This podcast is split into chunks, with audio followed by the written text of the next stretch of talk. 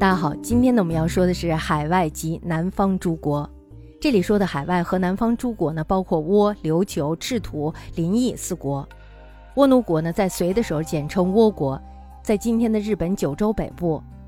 自东汉以来呢，他们就开始对中国三度通使。到三国的时候，为因为控制朝鲜半岛之变，依旧与诸倭往来。中国的文字还有古书，比如说像《论语》等等，也由汉魏之交由百济传入了倭国。其后呢，就因为国内战乱，于是双方有很长一段时间没有来往。但是呢，倭曾与南朝的宋往来，并且呢受过宋的册封。那么到了南北朝末叶的时候，也就是六世纪中叶，佛教呢这时候就从百济传入倭国。隋的时候呢，今天的日本诸岛列国并立，大多呢都是附庸于倭。开皇二十年，也就公元六百年的时候，倭女王阿美多丽斯北姑，这就我们说的推古天皇，她呢这时候就遣使者来到了隋朝。那么根据倭史说呢，他的国家是一个气候温暖、草木冬青的地方。隋炀帝时候呢，倭女王于大业三年，也就公元六百零七年的时候，再次派遣使者小野妹子，她的华名呢是苏音高，然后呢就进入到了隋，并且呢还有数十人的沙门陪同，一起到中国来学习佛法。倭王呢就在国书中这样写道：“日出处天子，至书日没处天子无恙。”隋炀帝一听这称呼，他就非常的不感兴趣，是吧？什么叫日出日落，对不对？你凭什么是日出？我凭什么是日落，是吧？所以他就非常的不感冒，而且呢，可以说是非常的不高兴。但是呢，仍于次年派裴世清出使倭国。倭王呢，这时候非常的高兴，并且遣使随世清入朝。从此呢，就开始了中倭交通的新业。自此以前呢，倭国不再完全的依赖于朝鲜半岛作为输入中国文化的桥梁。而是可以派遣人直接到中国来学习。那么接下来呢，我们再说一下琉球。据近代使者的考证呢，说隋代的时候的琉球呢，就是现在的台湾。隋炀帝时候呢，海誓河蛮，他又隐约瞭望到大海中央似乎是有那么一片土地。大业三年，就公元六百零七年的时候，隋炀帝呢，这时候就派朱宽入海寻访一族。河蛮呢，这时候就把这件事告诉了他，说我在海中央看到了一片隐约的土地。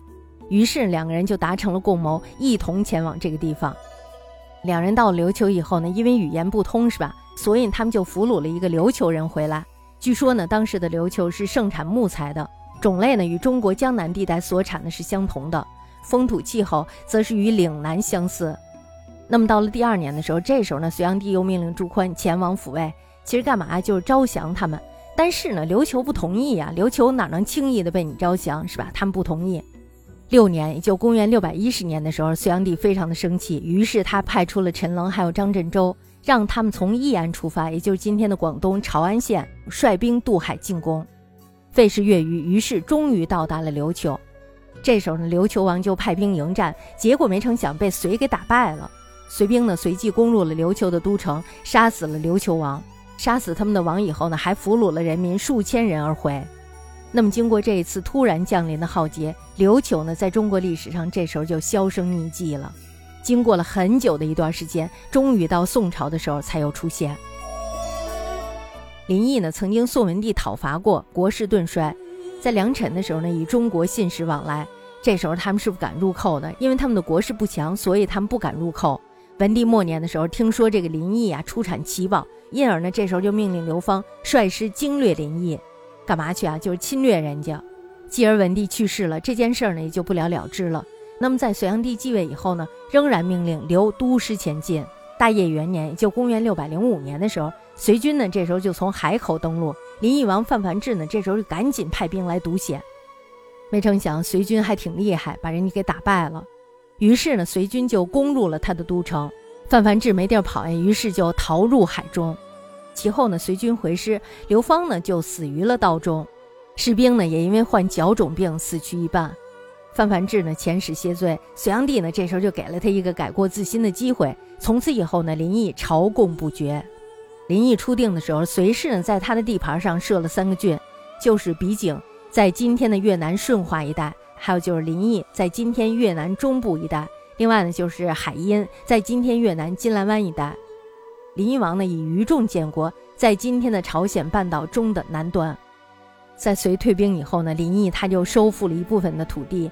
至唐高祖的时候呢，那时林邑呢又改名为占婆，也就在那个时候，这时候才完全恢复他旧有的疆域。另外就是赤土，赤土呢是隋的时候南海中的一个国家，从中国前往需航行一百余日方可到达。因为它境中的土壤多为赤色，所以被称之为赤土。其实我们大家知道，它这里头含有铁矿，是吧？那么至于它的地理位置呢，说法不一，有的说是在当今的马来西亚半岛中部，有的呢则是以为在今天的苏门答腊岛的东南部。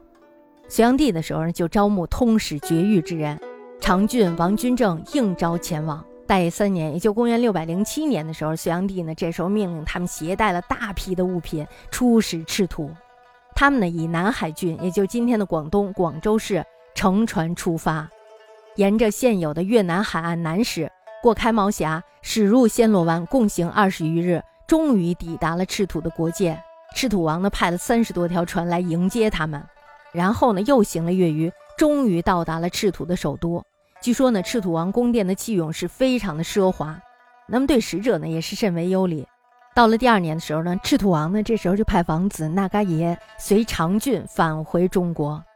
于六年，就公元六百一十年的时候，这时候呢，拜见了隋炀帝。隋炀帝呢，对长郡等以及那嘎爷均加观赏。